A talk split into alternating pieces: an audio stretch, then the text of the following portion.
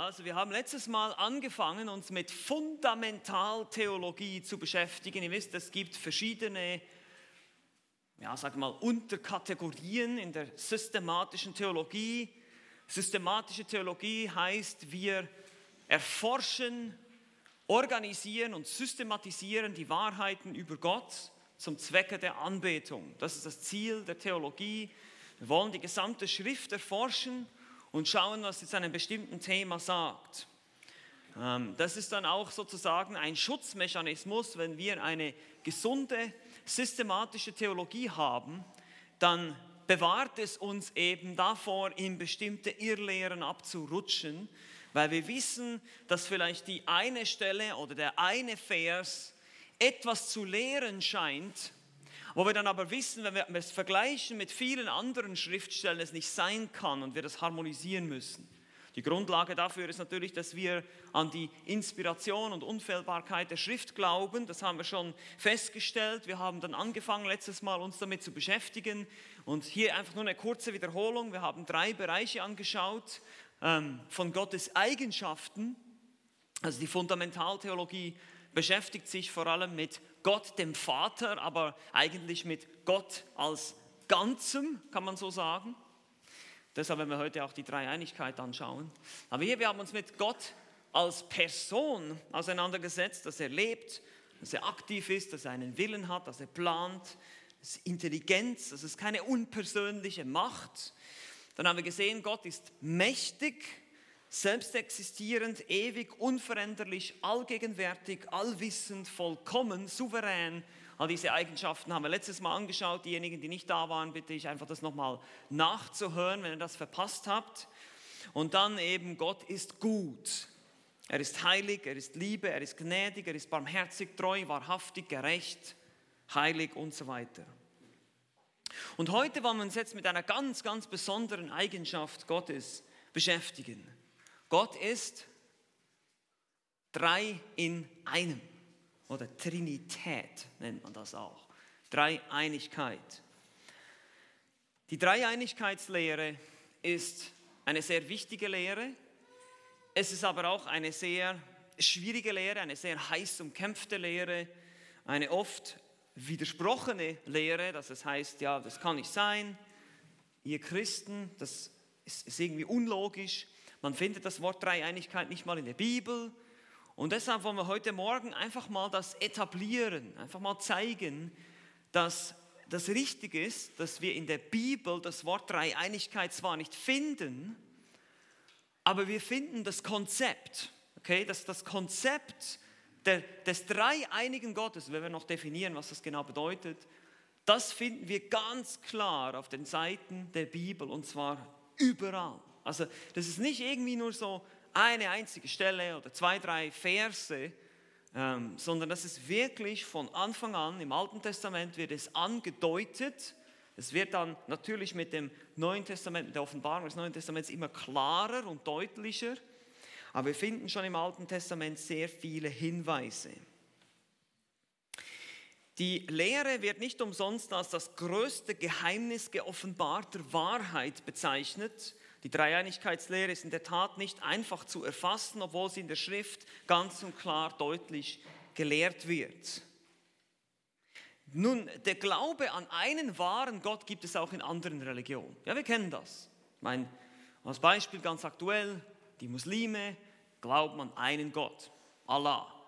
Aber was das Christentum wesentlich von all diesen sogenannten monotheistischen Religionen unterscheidet, ist eben die Tatsache nicht nur, dass wir die Erlösung durch Gnade und Glaube lehren, die anderen Religionen lehren eine Erlösung durch Werke oder teilweise durch Werke. Das ist der eine große Unterschied zwischen Evangelium und Religion, um es jetzt mal so zu sagen. Aber ein anderer riesiger Unterschied zwischen Christentum und anderen Religionen oder sogar zwischen wahrem Christentum und falschen christlichen Ansichten oder Religionen, die irgendwas mit, die die Bibel auch zitieren, die Bibel in, die, in den Mund nehmen oder sogar eine eigene Übersetzung der Bibel anfertigen, um diese Lehre irgendwie zu verbannen. Wir kennen das, haben schon davon gehört. Das ist diese Dreieinigkeitslehre. Sie unterscheidet uns von allen anderen Religionen. Deshalb ist die Trinitätslehre, so wird sie auch genannt, spielt im christlichen Glauben eine fundamentale Rolle. Wir müssen das verstehen. Wir, ihr müsst das verstehen. Was sind die Aussagen? Was lehrt? Oder was ist die Aussage? Was ist die Definition dieser Lehre? Schon die frühe Kirche war gezwungen, sich mit dieser Frage auseinanderzusetzen, die Echtheit der Trinität Gottes zu bestätigen, um den Irrlehren, die sich dagegen auflehnten, Einhalt zu gebieten. Also es dauerte nicht lange, bis in der Kirchengeschichte bestimmte Leute kamen, die gesagt haben, ja, das ist irgendwie unlogisch, wir versuchen das jetzt ein bisschen logischer zu erklären und haben dann angefangen zu sagen, naja, Gott, der Vater ist Gott und der Sohn ist nur ein geschaffenes Wesen zum Beispiel und der Geist auch, das wäre Arianismus oder anderes. Wir haben zwar, wir haben einen Gott, aber er erscheint in verschiedenen Formen. Einmal erscheint er als Vater, einmal erscheint er als Sohn. Das ist Modalismus, müsst ihr euch nicht aufschreiben. Das sind alles diese falschen Lehren. Diejenigen, die sich vielleicht das Video schon angeguckt haben, das ich rumgeschickt habe, wissen vielleicht, wovon ich spreche. Dass auch die Analogien, wir werden noch darauf eingehen, die Bilder, oder ihr könnt euch dann nachher in der Pause anschauen, dass auch wenn wir Bilder benutzen, um die Dreieinigkeit zu illustrieren, sehr, sehr gefährlich ist, weil wir dann eigentlich immer in irgendwelchen falschen Lehren landen. Das dreiblättrige Kleeblatt und solche Illustrationen sind nicht deutlich genug, um diese Lehre zu, klar zu machen. Also lasst uns zur Definition kommen. Definition, Definition hier, es gibt nur einen Gott, aber innerhalb dieser Gottheit drei Personen. Es sind nicht drei Götter, auch nicht drei Teile. Das ist eine Möglichkeit. Also Gott existiert in drei Personen, die dem Wesen nach eins sind. Es ist ein Gott, sind aber drei Personen. Wir werden noch ausführlich, wir werden auch ein paar Diagramme da noch anschauen, aber das ist mal so eine grundsätzliche Definition.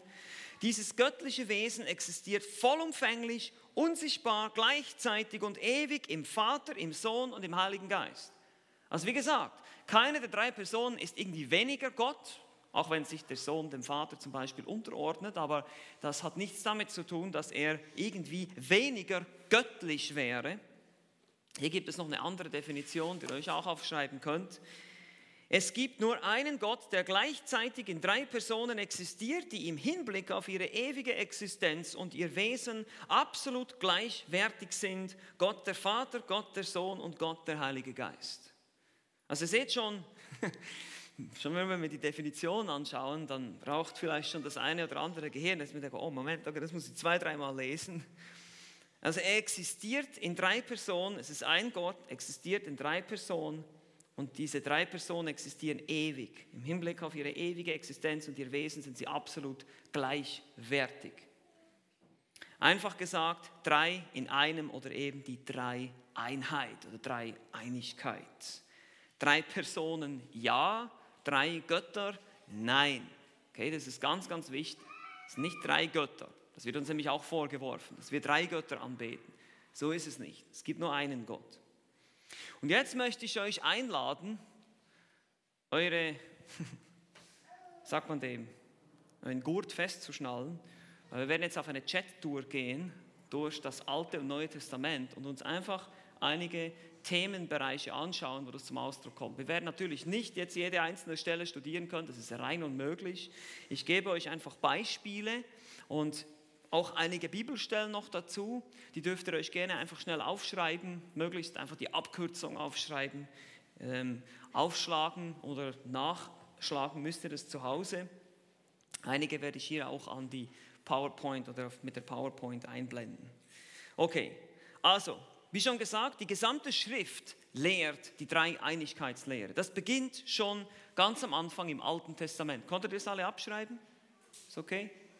Oder bin ich zu schnell? Wahrscheinlich bin ich eh zu schnell, aber wir haben leider auch nicht so viel Zeit. Ich schicke das dann noch rum. Oder ihr erinnert mich daran, das rumzuschicken. Ich habe das nämlich schon letztes Mal gesagt und dann nicht rumgeschickt. Das tut mir leid. Also erinnert mich bitte daran, dass ich euch das vielleicht noch schicke, diese PowerPoint als PDF, dann könnt ihr euch die Definition noch mal in aller Ruhe abschreiben. Also die Lehre im Alten Testament. Erstens Schöpfung. Im Schöpfungsbericht, 1. Mose 1, sehen wir, wie Gott, der Vater, der Sohn und der Geist an der Erschaffung aller Dinge beteiligt sind. Wir lesen, dass Gott die Himmel und die Erde geschaffen hat. Gleich darauf lesen wir im folgenden Vers, dass der Geist über den Wassern schwebte. Und später in der gesamten Schrift finden wir auch, dass der Sohn ebenfalls beteiligt ist an der Schöpfung. Zweitens, das sind jetzt alles Argumente, Textstellen im Alten Testament, die auf mehrere Personen innerhalb der Gottheit hinweisen. Hier habe ich euch ein Beispiel. 1. Mose 1, 26. Und Gott sprach, lasst uns Menschen machen nach unserem Bild, uns ähnlich. Also Gott spricht hier mit sich selbst in der Pluralform, in der Mehrzahl. Das ist ganz interessant, weil das ist ein erster Hinweis auf die Dreieinigkeitslehre. Und hier gibt es natürlich mehrere Stellen. 1. Mose 3, 22. Gott, der Herr, sprach, siehe, der Mensch ist geworden wie unser einer. Also dieses, diese Form uns zu benutzen. 1. Mose 11, Verse 5 bis 7 steht auch hier. Da stieg der Herr herab, um die Stadt und den Turm anzusehen. Das ist beim Turmbau zu Babel. Und in Vers 7 heißt es, wohlan lasst uns hinabsteigen und dort ihre Sprache verwirren. Also hier spricht Gott von sich selbst in der Mehrzahl.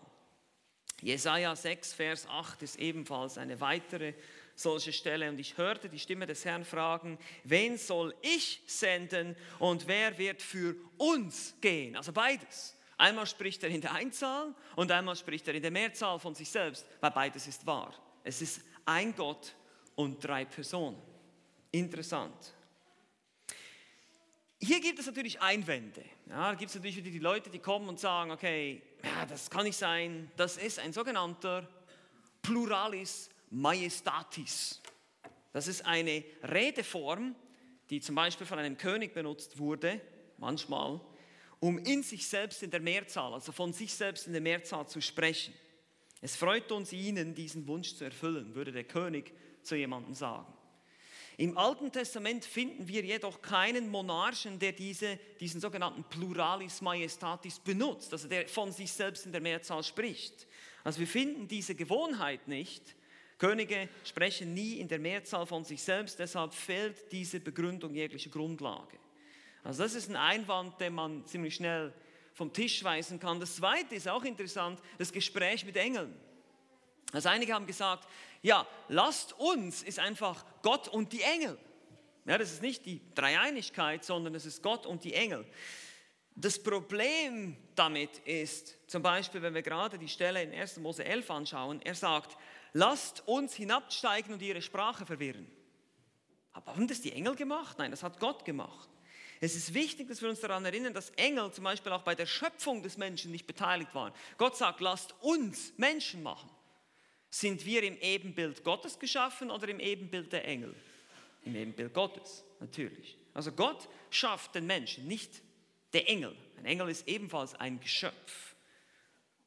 Der, Mund, der Mensch wurde nicht im Bilde der Engel geschaffen. Deshalb können wir den Einwand ebenfalls vom Tisch weisen. Das ist ebenfalls nicht die Idee hier, dass Gott mit den Engeln oder uns als Gruppe, ich und die Engel, spricht, sondern es ist ein eindeutiger Hinweis auf die Dreieinigkeit. Nun, das alleine reicht natürlich noch nicht aus, aber es geht ja noch weiter. Wir haben die Schöpfung, wir haben Textstellen im Alten Testament. Und jetzt kommt der Name Gottes. 1. Mose 1.1 wird das Wort Elohim benutzt. Das ist eine Pluralform des Namens Gottes. Es gibt auch das Wort El im Hebräischen. Aber das ist ebenfalls ein unterstützender Hinweis. Das ist auch kein absoluter Beweis. Aber das sind alles unterstützende Hinweise, alles Indizien, die immer klarer werden im Laufe der Schrift, die uns immer mehr deutlich machen werden, dass Gott eben ein dreieiniger Gott ist. Der Name viertens. Gottes Name taucht in Verbindung mit unterschiedlichen Personen im Alten Testament auf. Also hier als Beispiel habe ich euch Psalm 45, die Verse 6 bis 7. Dein Thron, o oh Gott, bleibt immer und ewig. Das Zepter deines Reiches ist ein Zepter des Rechts. Du liebst die Gerechtigkeit und hast die Gesetzlosigkeit. Darum hat dich, o oh Gott, dein Gott gesalbt mit Freudnull. Interessant. Das sind zwei Götter. Nein, es ist ein Gott. Da steht aber, o oh Gott, dein Gott hat dich gesalbt. Dazu auch Hebräer 1,8. In Hebräer 1,8 wird die Stelle auch zitiert, aber von dem Sohn sagt er, dein Thron, o oh Gott, währt von Ewigkeit zu Ewigkeit, das Zepter deines Reiches ist ein Zepter des Rechts und da wird es auf den Sohn angewendet. Ebenfalls Psalm 110, Vers 1, ganz berühmt, der Herr sprach zu meinem Herrn, sagt David.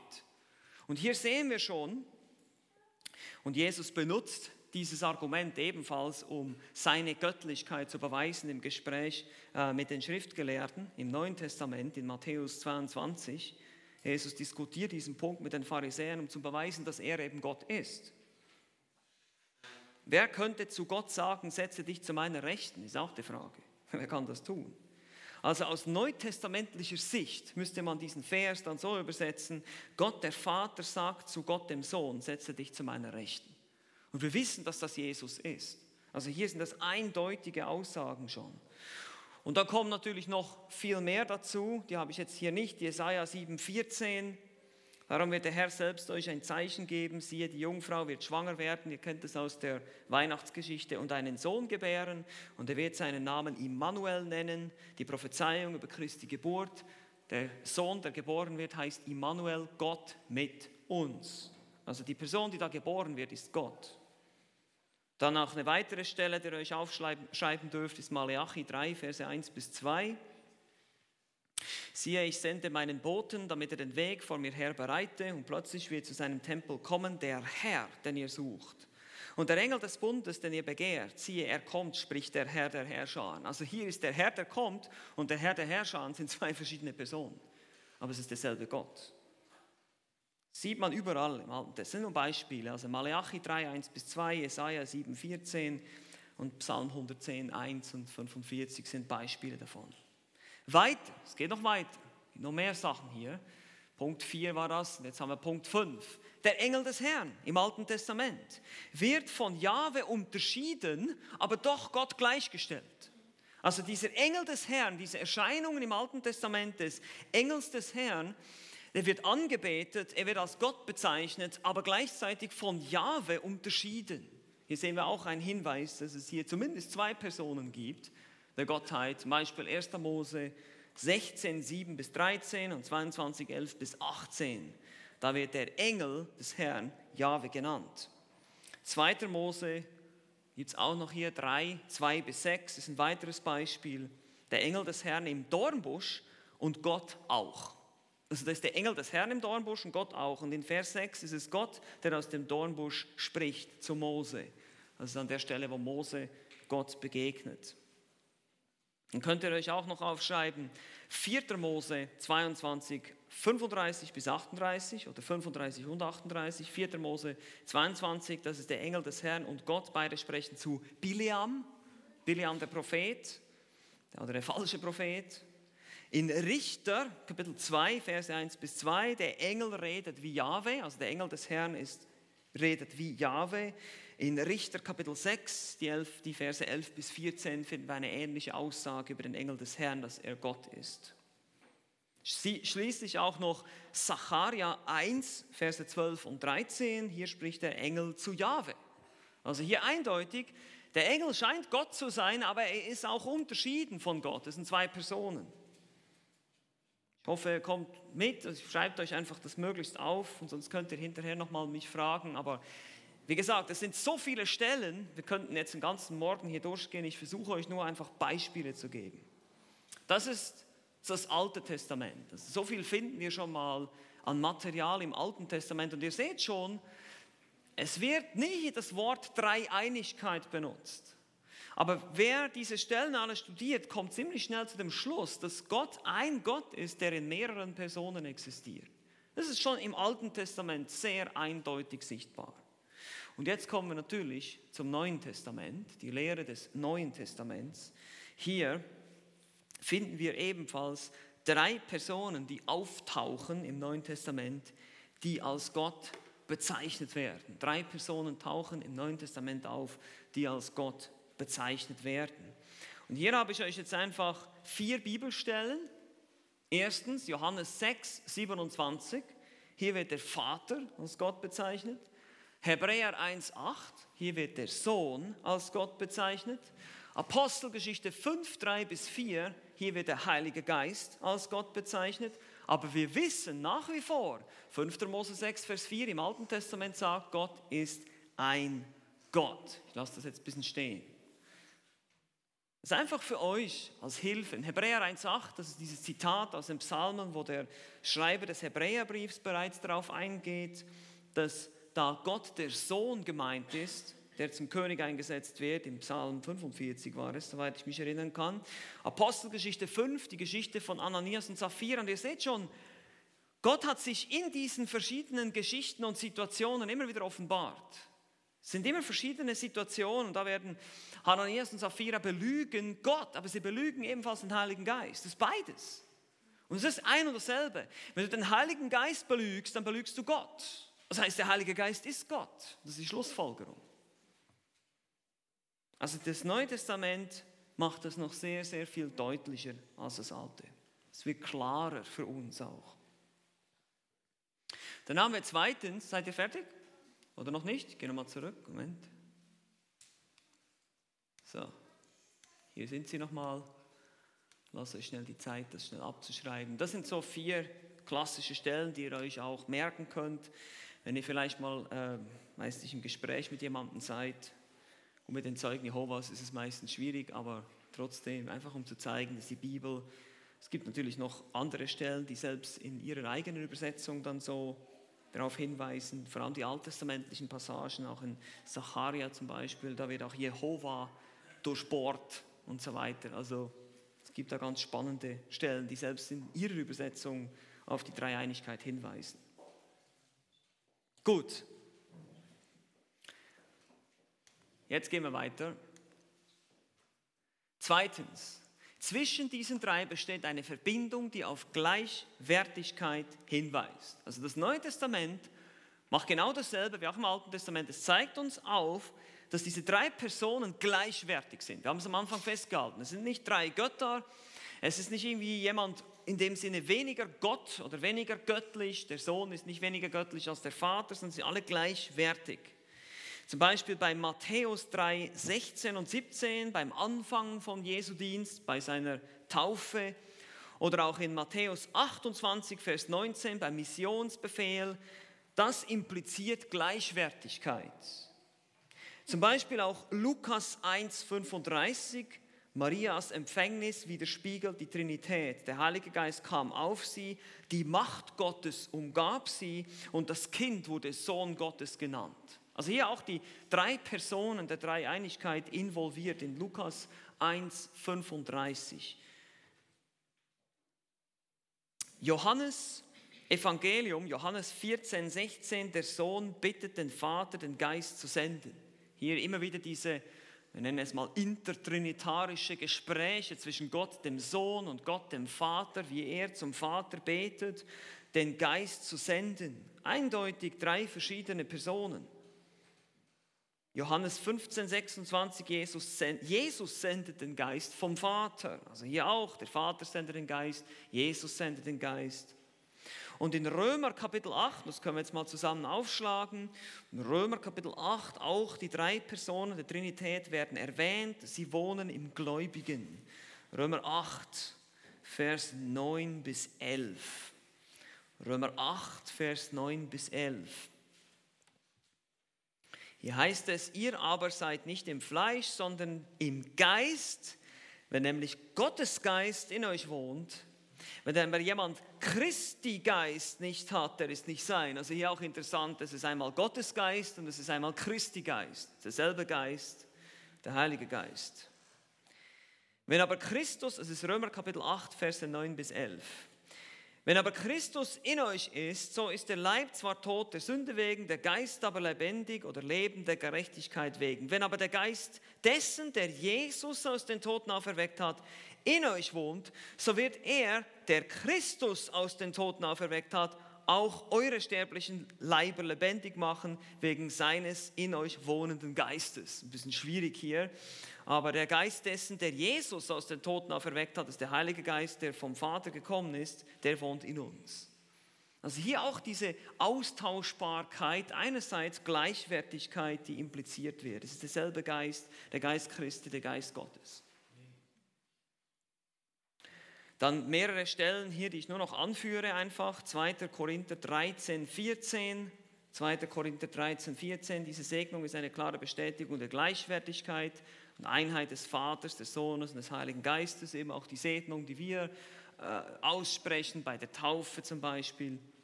Epheser 4, 4 bis 6, da heißt es von einem Geist, einem Vater, einem Herr und so weiter. Also auch da wird deutlich auf die Einheit hingewiesen, die Gleichwertigkeit. Dann gibt es im Johannesevangelium wieder besonderes Wechselspiel zwischen den einzelnen Personen der Dreieinigkeit. Die Personen werden unterschieden, aber eben auch gleichgestellt. Sohn und Vater. In Johannes 14, 24 heißt es, wer mich nicht liebt, hält meine Worte nicht. Und das Wort, das ihr hört, ist nicht mein, sondern des Vaters, der mich gesandt hat. Johannes 14, 24.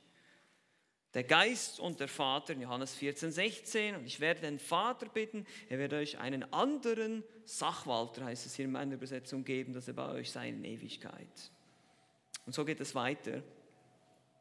Die Worte Johannes des Täufers über Christus, die Worte des auferstandenen Christus, all diese Dinge weisen darauf hin, dass sie gleichwertig sind. Und natürlich die berühmten Aussagen. Johannes 10, Vers 30, ich und der Vater sind eins.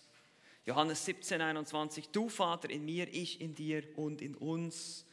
Johannes 14, 9, wer mich gesehen hat, hat den Vater gesehen. Also eindeutige Aussagen der Gleichwertigkeit. Das ist das, was wir hier hatten. Es wird, immer wieder, es wird immer wieder gezeigt, dass vor allem Jesus und der Vater, der Sohn und der Vater auf der einen Stufe stehen, wenn es um ihren Wert oder ihr Wesen geht, oder Göttlichkeit. Drittens, gehen jetzt ein bisschen weiter, diese drei sind unterscheidbar, aber identisch. Und hier äh, dreht sich unser Gehirn und wir sagen, hä, wie soll denn das gehen? In Johannes wir haben das schon angeschaut, 14, 16 bis 26 und auch 15, 26, diese ganzen Gespräche, dass Jesus sagt, dass der Vater den Geist senden soll. Und dann trotzdem in Johannes 10, 30 die Gleichwertigkeit. Hier nochmal die beiden Stellen für euch, damit ihr das aufschreiben könnt. Also einerseits die eine Stelle zeigt Unterschieden, sie werden unterschieden voneinander, sind drei verschiedene Personen. Und das andere zeigt identisch sind gleich, sind Wesen nach gleich. Oder eben Römer 8, 9 haben wir gerade gelesen, der Geist Gottes ist auch der Geist Christi. 1. Korinther 2, 11 bis 12, Gott und der Geist Gottes sind unterschiedlich. 1. Korinther 8, 4 bis 6, nur einer ist Gott, der Vater und der Herr Jesus Christus. Sind identisch. Also nur einer Gott steht da und dann aber spricht er von den zwei Personen. Epheser 4, 4 bis 6, nochmal ein Geist, ein Herr, ein Gott und Vater, haben wir schon gehabt. 1. Timotheus 2, 5, ein Gott und ein Mittler, der Mensch Christus Jesus. 1. Timotheus 2, Vers 5. Ein Gott und ein Mittler, der Mensch Jesus Christus. Interessant, auch hier die Einheit und die Unterschiedlichkeit in einem Satz. Titus 1, 3 bis 4, Gott unser Retter, von Gott dem Vater und Christus Jesus unserem Retter. Also auch hier beide wieder in, dem, in der einen Aussage drin. Offenbarung 1, Vers 8 nochmal, Verse 17 bis 18, ich bin das Alpha und das Omega, ich bin der Erste und der Letzte, das sind die Aussagen Jesu. Er bezeichnet sich als den Anfang und das Ende, das heißt, er ist Schöpfer.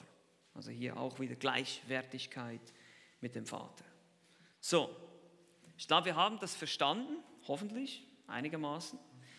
Und jetzt wollen wir zu den Diagrammen kommen, um das nochmal zu verdeutlichen. Einfach wie können wir das darstellen? Und ich glaube, die beste Art und Weise, das darzustellen, ist folgendermaßen. Ich hoffe, es geht jetzt. Voilà, hier haben wir es. Das ist ein Diagramm aus einem alten Lehrbuch. Und wir können es nicht anders darstellen als einfach nur so. Wir haben, und auch natürlich das Dreieck selber, dass der Vater hier oben ist, ist eigentlich schon so ein bisschen, bisschen vielleicht ähm, irreführend, ist es aber nicht, weil wir haben ja auch die Unterordnung des Sohnes unter den Vater und so weiter. Aber die Gleichwertigkeit will ich betonen hier, man könnte es auch drehen, dieses Dreieck. Aber seht schon, wir haben einen Gott, einen Gott. Gott der Vater ist Gott, Gott der Sohn ist Gott, Gott der Geist ist Gott. Aber der Vater ist nicht der Geist, der Geist ist nicht der Sohn und der Sohn ist nicht der Vater. Alles klar? Immer noch, immer noch. Das ist einfach, unser Gehirn kommt da nicht mit. Aber das ist im Prinzip genau das, was die Bibel sagt. Und wir dürfen nichts anderes irgendwie versuchen zu rationalisieren oder irgendwie logisch zu erklären, weil ich denke, wir haben es hier mit einer Wahrheit zu tun, die nicht aus unserer Dimension kommt. Ist mit dreidimensionalen Vergleichen nicht zu erklären. Geht einfach nicht. Es ist geistliche Wahrheit. Und sie muss im Glauben angenommen werden. Und deshalb ist das die beste Darstellung, sage ich mal. Es gibt natürlich andere Vorstellungen, aber oder die Frage auch nach der sogenannten innertrinitarischen Beziehung. Wie sieht denn die aus? Also wie sieht es innerhalb der Dreieinigkeit aus? Wie sieht diese Beziehung aus? Wir müssen uns das vorstellen. Hier wird es ganz schwierig.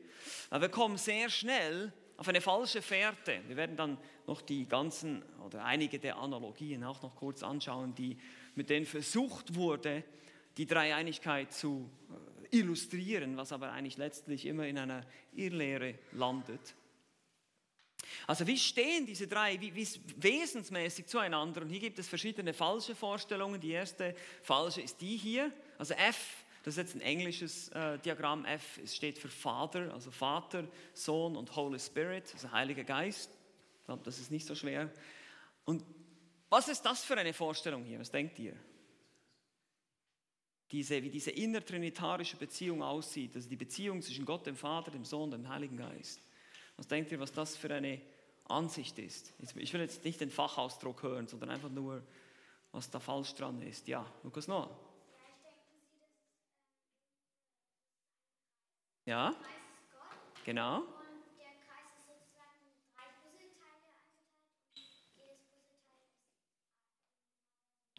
Genau, aber was ist, was ist daran falsch? Was stimmt nicht mit dem überein, was wir jetzt gerade gesehen haben in der Bibel? Was denkt ihr? Genau. Der Vater ist nicht nur ein Drittel Gott, okay, und der Sohn auch nicht, sondern der Vater ist voll Gott, ganz, der Sohn auch. Also das können wir schon mal vergessen, streichen. Das ist Partialismus oder Partia, ich weiß nicht, wie das auf Deutsch heißt, aber auf jeden Fall das, ein Gott, aber dann in drei Teilen. Das ist falsch. Gut, das nächste Bild wie diese innertrinitarische Beziehung aussehen könnte. Was denkt ihr hier? Und hier seht ihr wieder Vater, Sohn, Heiliger Geist. Wir haben einen Gott. Das sieht doch schon ein bisschen besser aus jetzt. Was denkt ihr, was ist hier das Problem? Wer meldet sich? Wer ist mutig? Ja. Ja, gut, das könnte sein, ja. Aber nehmen wir jetzt mal an, das ist, gehen wir mal davon aus, dass da drin der Kreis stellt Gott dar. Ja, Markus?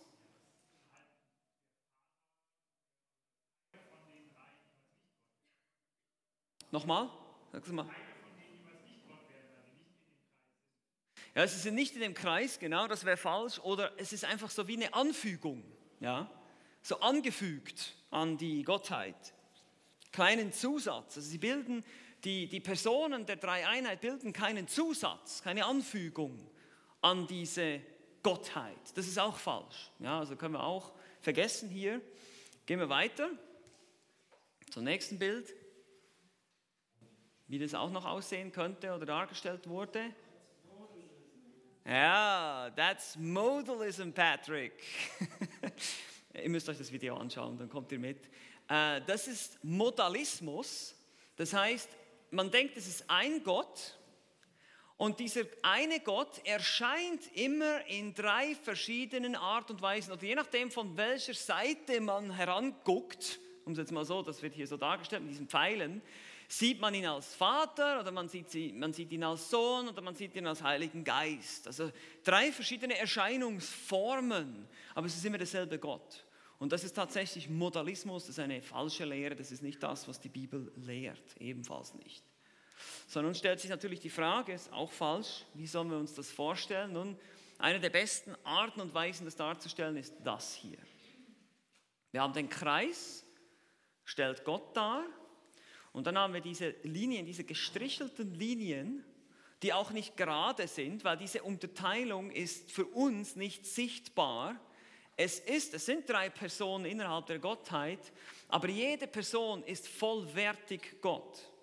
Und es sind drei Personen, also dem Wesen nach völlig identisch und gleichwertig, aber doch drei Personen. Das ist eine andere Möglichkeit, um das grafisch einigermaßen darzustellen. Nun, ich möchte noch auf ein paar Schwierigkeiten eingehen hier. Das ist gut. Ja? Und dann haben wir noch die Schwierigkeiten. Es gibt natürlich Leute, die sagen, ja, aber was ist denn mit? Und ich möchte einfach kurz auf diese Einwände noch eingehen. Das erste ist, was ist denn mit dem Wort gezeugt? Ja, in Bezug auf Christus wird der Begriff gezeugt benutzt. Zum Beispiel hier, Matthäus 1,20c.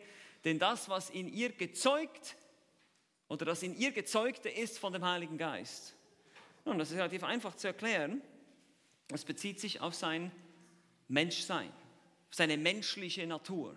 Gott, der Sohn, der ewig existierte, hat eine menschliche Natur zusätzlich angenommen. Ja, also das ist wichtig zu verstehen. Der Mensch in dem Sinne wurde gezeugt, aber nicht die Gottheit Jesu wurde nicht gezeugt. Weiter, weitere Einwände, was ist denn mit dem Wort Erstgeborene?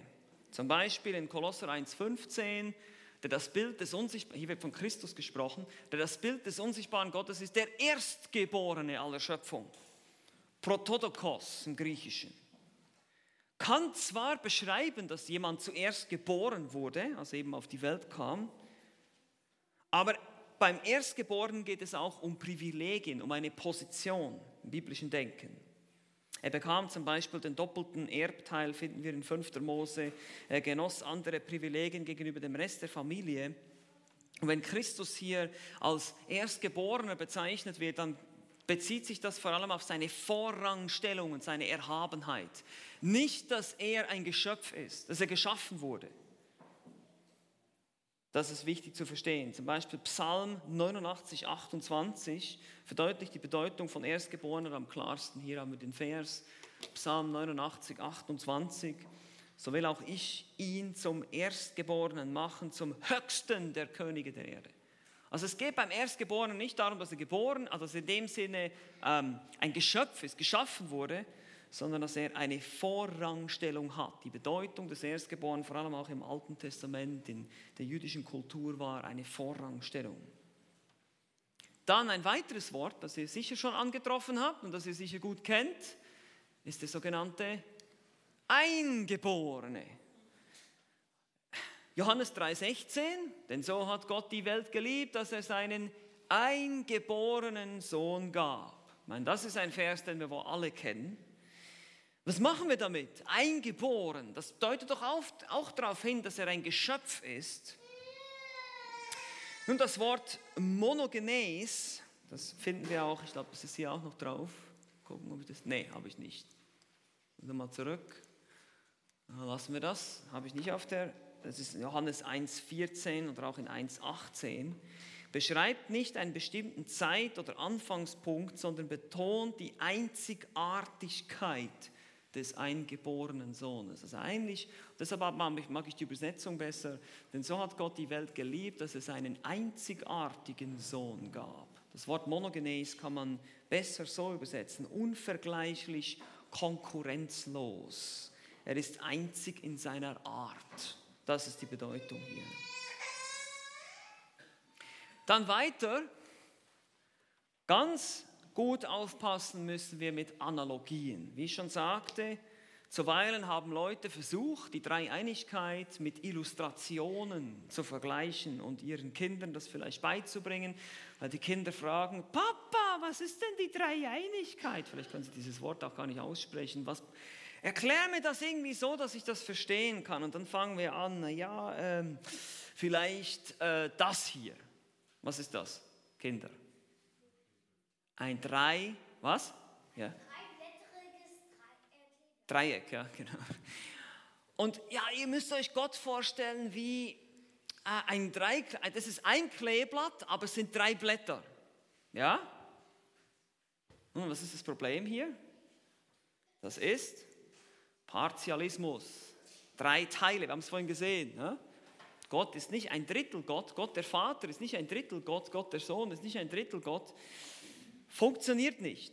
Funktioniert nicht. Das ist eine schlechte Analogie. Wir landen in einer Irrlehre im Prinzip, wenn wir das Bild verwenden.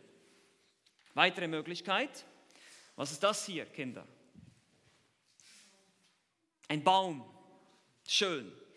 Ein Baum besteht aus folgenden Teilen, Wurzel, Stamm und Äste. Ist aber nur ein Baum. So kann man sich die Dreieinigkeit vorstellen. Oder? Nee, auch nicht. Warum nicht? Keines der drei Teile, weder der Ast, noch der Stamm, noch die Wurzel, ist ein Baum. Erst alle drei Teile, wir haben wieder dieses Problem, dass wir nur ein Drittel Gott haben in jedem Element. Begegnen demselben Problem. Jetzt kommt ein Bild für, eine, für die etwas wissenschaftlich, äh, wissenschaftlicheren Kinder unter uns. Was ist das?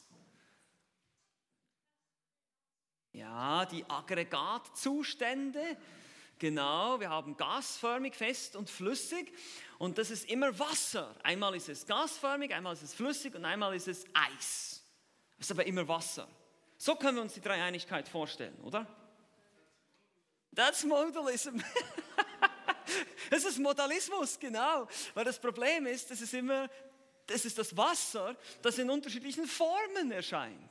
Geht auch nicht. Ist auch eine Häresie. Also passt auf, dass ihr euren Kindern keine äh, antiken oder ja, kirchengeschichtlichen, wie man nachweisen kann, Irrlehren beibringt, wenn ihr solche Vergleiche benutzt.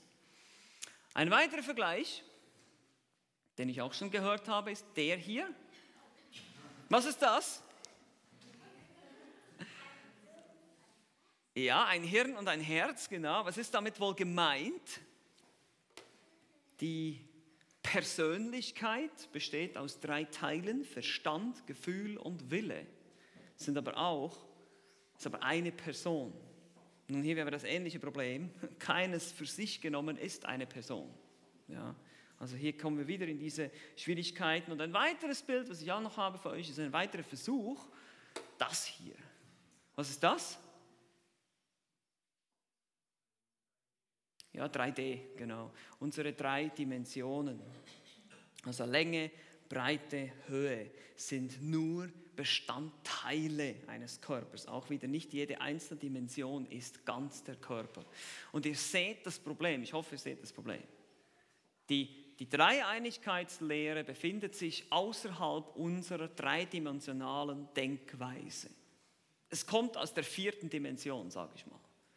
Es, ist, es steht über unserem Denken. Wir können es nur annehmen und glauben. Und ihr werdet noch feststellen, in der Theologie kommen noch mehrere solche Spannungsfelder auf uns zu. Das sind nämlich die Gründe, warum wir die ganzen Diskussionen haben über Erwählung und Verantwortung des Menschen. Weil es immer wieder Leute gibt, die versuchen, das eine gegen das andere auszuspielen und nicht einfach beides stehen lassen. Wir reden hier über eine Person, über ein Wesen, das weit über unseren Verstand hinausgeht. Über Gott. Es steht weit über unserem Denken. Und wir müssen uns nicht wundern, dass wir in Gottes Wort Wahrheiten finden, die eben weit über unseren Verstand hinausgehen, die wir einfach nur im Glauben annehmen können. Das ist einfach nur logisch. Es ist nur logisch. Es wäre unlogisch, wenn die Bibel, wenn alles ganz einfach zu erklären wäre. Oh, das ist ein ganz einfacher Gott, den kann man schön reduzieren auf einen Mensch, dann haben wir einen menschlichen Gott. Das ist dann aber nicht der lebendige, der allmächtige Gott. Das ist ein Gott, wie wir ihn haben. Es ist ein Götze letztlich. Es ist ein Gott, wie wir ihn haben wollen. Und deshalb keine Analogie wirkt. Keine Bezeichnung wirkt. Es gibt nur das hier. Das, ist, das sind die Aussagen, die die Bibel macht und wir müssen es dabei belassen. Wir bleiben sozusagen beim Diagramm 1, was wir am Anfang gezeigt haben. Diese Lehre bleibt für uns ein gewisser Stück weit im Bereich des Abstrakten. Es ist einfach zu viel für unser menschliches Gehirn. Auch gibt es offenbar nichts in unserer Realität, mit dem man die Dreieinigkeit vergleichen könnte. Aber ist das nicht wunderbar zu sehen, dass Gott ein unvergleichlicher Gott ist? Hier können wir das deutlich sehen. Es gibt eben nichts. Deshalb, deshalb ist es ja auch eine Sünde, ein Bildnis zu machen von Gott, weil man das nicht kann. Man kann Gott nicht darstellen, sein Wesen kann man nicht darstellen innerhalb der drei Dimensionen, in denen wir leben. Das ist eine Beleidigung, eine Herabwürdigung seiner Herrlichkeit. Er ist viel herrlicher als das, was wir hier haben. Seine Schöpfung widerspiegelt wohl seine Herrlichkeit, aber seine Herrlichkeit geht weit darüber hinaus. Es ist bezeichnend, ähm, dass wir das hier sehen in der Bibel. Und die Bibel benutzt des Öfteren Analogien, ja, um die Charaktereigenschaften Gottes zu beschreiben. Ja, wir haben letztes Mal angeschaut, Adlersflügel, da wird von der Hand Gottes gesprochen. Das sind alles nur diese Anthropomorphismen, also dass Gott eine Art Eigenschaft oder sein Angesicht, dass, er dargestellt wird wie ein Mensch, damit wir das besser verstehen können, obwohl er natürlich keine Hand in dem Sinne hat, wenn er Geist ist. Aber interessant bei der Trinitätslehre unternimmt die Bibel gar nichts in die Richtung. Wir finden nirgends ein Bild für die Dreieinigkeitslehre. Finden wir nicht in der Bibel. Die wird einfach vorausgesetzt und geglaubt. Es wird wohl darüber gesprochen die ganze Zeit. Jesus bezeichnet sich als Gott, Jesus betet aber doch zum Vater und so weiter. Wir finden all diese Aussagen, aber wir finden nie, dass Jesus irgendwie seinen Jüngern zum Beispiel erklärt, wisst ihr, die Dreieinigkeit ist wie. Nein, finden wir nicht. Und das ist bezeichnend, dass die Bibel uns hier eigentlich zeigt, dass wir eben durch unsere menschliche Logik nicht weiterkommen werden bei dieser Lehre. Wir müssen es glauben. Das ist der Punkt. Wir können es und sollen es glauben, im Glauben annehmen. Jetzt lasst uns noch mal kurz über Anwendungen sprechen. Meine, wir haben jetzt haben jetzt hier 40 Minuten, habe ich euch jetzt sozusagen einen Feuerwehrschlauch hingehalten und habe versucht, das zu trinken hier, diese vielen Informationen, diese vielen Bibelstellen. Aber die Frage ist jetzt, warum machen wir so einen Wirbel darum? Warum ist es so wichtig, dass wir an die Dreieinigkeitslehre glauben? Warum ist es ein, ein Härtetest gesunder Lehre eigentlich? Warum, warum ist es so wichtig? Warum macht die, die Gemeinde oder die Kirche auch im Laufe der Jahrhunderte Konzilien, kommen zusammen und haben debattiert und es gab Leute, die haben äh, sich dafür eingesetzt und richtig einen großen Wirbel gemacht darum und wir denken vielleicht, was ist denn jetzt, was ist denn daran so schlimm? Nun, es ist eben sehr, sehr wichtig und sehr grundlegend. Ich möchte euch einfach ein paar Anwendungen geben oder einfach ein paar Konsequenzen aufzeigen, wenn wir nicht an die Dreieinigkeit glauben oder was das für Auswirkungen hat. Also die erste Anwendung, einfach nur mit Stichworten hier, Sühneopfer. Sühneopfer. Nun, das Sühneopfer Jesu steht in Gefahr. Jesus, der Sohn Gottes, Gott, die zweite Person der Dreieinigkeit, nimmt eine menschliche Natur an, kommt auf diese Erde. Er lebt ein perfektes Leben, ein sündloses Leben. Das könnte er nicht, wenn er nicht Gott ist. Und er geht ans Kreuz auf Golgatha und sühnt. Das heißt, er leistet Genugtuung für unsere Sünden, für diejenigen, die glauben. Und wenn ich jetzt an ihn glaube, dann bin ich gerettet, dann werden mir meine Sünden vergeben. Wenn ich mein ganzes Vertrauen allein auf Christus setze, nicht auf meine Werke, nicht, dass ich irgendwie selber das Gesetz Gottes halten könnte, das kann kein Mensch, keiner von uns kann das, sondern allein durch Glauben an Christus. Also wenn er nicht Gott ist, wenn Jesus nicht Gott ist, ist das Sühneopfer dahin. Wenn er ein normales Geschöpf ist, wie kann ein Geschöpf den Zorn Gottes für alle unsere Sünden tragen? Ist die Frage. Zweitens, weiter geht's. Rechtfertigung. Das ist ein ähnliches Problem. Wenn wir Jesu Gottheit verleugnen, steht auch unsere Rechtfertigung auf dem Spiel. Die Rechtfertigung ist die Erklärung von Seiten Gottes, dass er sagt, weil wir glauben an Christus, du bist gerecht. Du wirst wie in einem Gerichtssaal für gerecht gesprochen, unschuldig. Der Hammer geht auf den Tisch, unschuldig. Ja, wenn du glaubst. Das sieht man auch zum Beispiel bei den Zeugen Jehovas, die nicht an die Rechtfertigung aus Glauben allein glauben. Sie glauben nämlich nicht, dass Jesus Gott ist und deshalb haben sie auch keine Heilsgewissheit. Sie denken, sie müssen Werke tun. Können wir uns wirklich auf ein Geschöpf verlassen, wenn es um unsere Rettung geht? Das ist einfach die Frage. Könnten wir uns auf ein Geschöpf verlassen, wenn es um unsere Rettung geht? Drittens, ganz wichtig, Anbetung Jesu. Wir beten Jesus an. Wir sprechen zwar oft davon, dass wir zu Gott dem Vater beten, aber wir beten auch zu Jesus. Jesus wird auch in der Bibel angebetet, das sehen wir auch. Die Engel wiederum dürfen nicht angebetet werden, sehen wir auch in Offenbarung 19. Jesus wird angebetet, Johannes wirft sich nieder vor Jesus, betet ihn an. Die Jünger werfen sich nieder vor Jesus und beten ihn an. Wir beten ihn an, wir singen Jesus, wir beten dich an. Wenn Jesus nicht Gott ist, ist das Götzendienst, meine Lieben. Das können wir nicht tun. Wenn Jesus ein Geschöpf wäre, dann ist das Götzendienst. Wir dürfen kein Geschöpf die Ehre Gottes zugeben. Aber das heißt, Jesus ist Gott und deshalb beten wir ihn an. Wer außer Gott könnte denn alle Gebete der Menschen hören und beantworten? Wer außer Gott könnte Sünden vergeben? Könnt ihr euch erinnern? Christus hat immer wieder gesagt, deine Sünden sind dir vergeben. Und was haben die Juden gesagt? Hebt die Steine hoch. Der macht sich selber zu Gott. Das ist Blasphemie. Außer wenn er wirklich Gott ist, dann ist es keine Blasphemie, dann ist es richtig. Also er könnte unsere Sünden auch nicht vergeben. Dann weiter, viertens, Errettung allein durch Christus. Wir kennen die fünf Solas, allein aus Glauben, allein aus Gnade, allein Gott die Ehre, allein die Schrift und eben allein durch Christus. Wenn jemand behauptet, Christus sei ein Geschöpf und habe uns dennoch von unseren Sünden errettet, dann führt das dahin, dass der Mensch doch etwas zu seiner Errettung beigetragen hat, dass ein Mensch retten kann. Ja, wenn, wenn Jesus ein Geschöpf ist, dann ist es möglich, dass ein Mensch rettet. Rettung geschieht aber allein durch Christus, weil er Gott ist. Weiter, fünftens, die Schrift wäre fehlerhaft. Wir haben bereits darüber gesprochen in der Bibliologie, dass die Bibel inspiriert ist und fehlerfrei ist. Es gibt keine Widersprüche in der Schrift, keinen einzigen. Und wenn Jesus nur ein Geschöpf wäre, dann wäre die Schrift fehlerhaft. Wenn Gott nicht ein dreieiniger Gott wäre, wäre die Schrift fehlerhaft. Aber wir haben gerade gesehen, die Schrift behauptet das fast auf jeder Seite, durchgehend, die ganze Zeit. Es wäre sehr schwierig, es ist sehr schwierig, die Dreieinigkeitslehre aus der Bibel hinauszunehmen.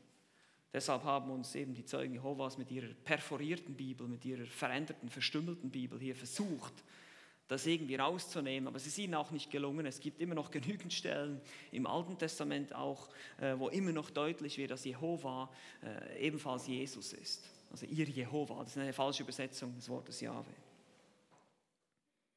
Und letztens noch sechstens, es ist einfach der Härtetest der Orthodoxie, also der richtigen Lehre.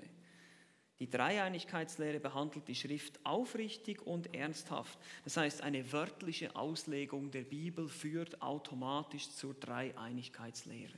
Wenn wir alle Aussagen der Schrift so nehmen, wie sie dastehen in ihrem Kontext, kommen wir zu diesem Schluss. Sie bildet also die fundamentale Grundlage unseres Glaubens. Wenn Jesus nicht Gott ist, wenn der Geist nicht Gott ist, wie kann er uns heiligen? Es gibt noch viel, viel mehr Anwendungen. Ich habe euch nur hier sechsmal aufgeschrieben, aber es gibt noch viel, viel mehr Dinge, die, die einfach dann nicht mehr aufgehen, die nicht mehr richtig wären, wenn wir die Dreieinigkeit verleugnen. Lasst uns deshalb diese Lehre schätzen, auch wenn wir vielleicht ein bisschen Mühe haben mit unserem menschlichen Verstand, das so richtig auf die Reihe zu kriegen, aber lasst uns einfach Gott Gott sein lassen und uns darüber freuen, dass wir einen einzigartigen, einen wunderbaren, dreieinigen Gott haben. Lasst uns noch beten zusammen und dann gehen wir in die Pause.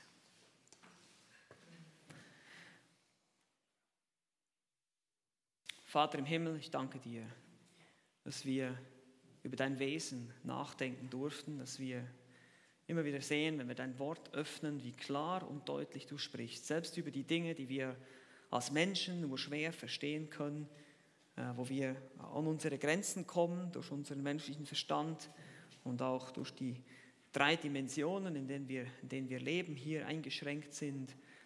Herr, so dürfen wir durch dein Wort deutlich sehen, deutlich und klar verstehen, dass du Gott bist, der eine Gott, der seit Ewigkeiten existiert, aber Gott der Vater, Gott der Sohn und Gott der Heilige Geist in drei Personen bist. Wir beten dich an. Du bist der alleine und der wahre Gott. Es gibt keinen anderen neben dir und du bist auch der einzige Erlöser. Herr Jesus Christus, wir beten dich an, denn du bist unser Heiland und Erlöser. Du hast Genüge getan, dem Zorn Gottes im Kreuz auf Golgatha. Du hast dich hingegeben für uns. Heiliger Geist, wir danken dir, dass du in uns bist und in uns wirkst und uns heiligst und veränderst und immer mehr das Bild des lieben Sohnes verwandelst. Danke dürfen wir dich kennen. Danke dürfen wir zu dir beten. Hast du dich uns gezeigt und geoffenbart. Wir preisen dich dafür. Bitten dich jetzt auch noch, uns zu segnen für den Rest dieses Morgens, für den Gottesdienst, dass du Gnade schenkst, dass du äh, Ermutigung schenkst für uns alle, wenn wir dein Wort betrachten, auch wenn wir Lieder singen und wenn wir einmal noch zusammenkommen, einfach noch einmal mehr, um dich anzubeten und dir die Ehre zu geben. Wir beten in Jesu kostbaren Namen.